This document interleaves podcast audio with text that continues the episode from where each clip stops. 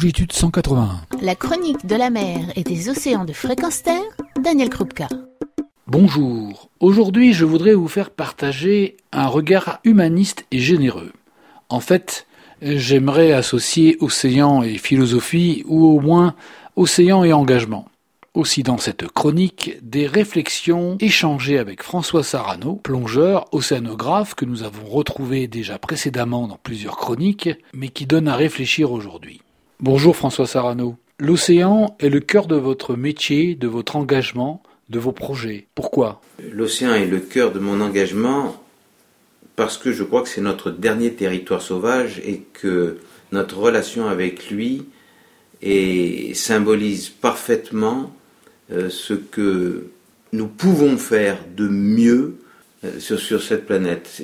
C'est un endroit qui nous échappe, c'est un endroit indompté, libre, par conséquent parfois un petit peu étrange et euh, on s'en méfie un petit peu comme on se méfie des gens qui sont différents, indomptés et libres.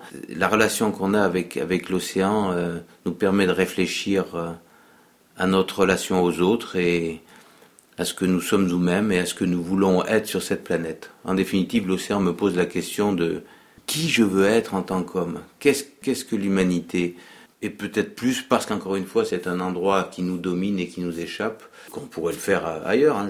Je suis intéressé par des tas d'autres sujets, mais c'est vrai que là, tout d'un coup, on est face à quelque chose euh, que nous ne dominons pas. Alors l'océan doit être l'une de nos préoccupations premières parce que je crois que c'est, c'est un endroit qui est encore suffisamment sauvage pour que nous puissions réellement euh, offrir à nos enfants un monde le monde merveilleux à la dimension de nos rêves, alors que le monde terrestre, dans bien des endroits, nous l'avons tellement, tellement blessé, tellement, tellement stérilisé, tellement, tellement urbanisé, que j'ai peur que nous ayons bien du mal à, à épargner les derniers endroits sauvages. Mais au moins l'océan est là et c'est pour ça qu'il faut absolument euh, nous mettions dès aujourd'hui des remparts forts pour que nous puissions préserver des zones immenses et, que nos enfants, et nous-mêmes, hein, et nous-mêmes bien sûr, puissions en profiter. François, vous pratiquez la plongée sous-marine, vous y avez fait des rencontres sauvages, qui sont le titre euh, de l'un de vos ouvrages.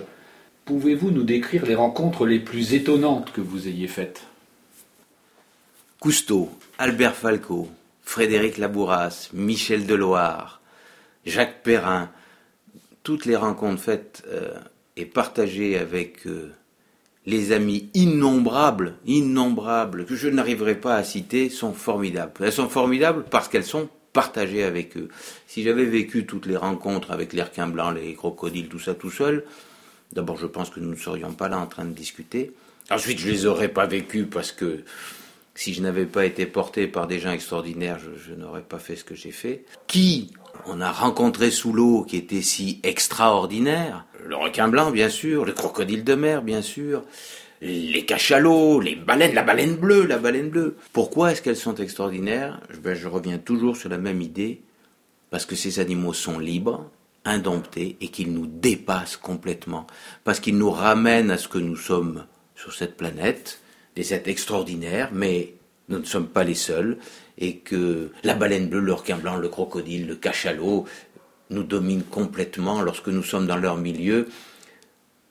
On est à leur merci et c'est eux qui offrent, qui offrent l'émotion formidable de la rencontre. Ils nous font à chaque fois un cadeau.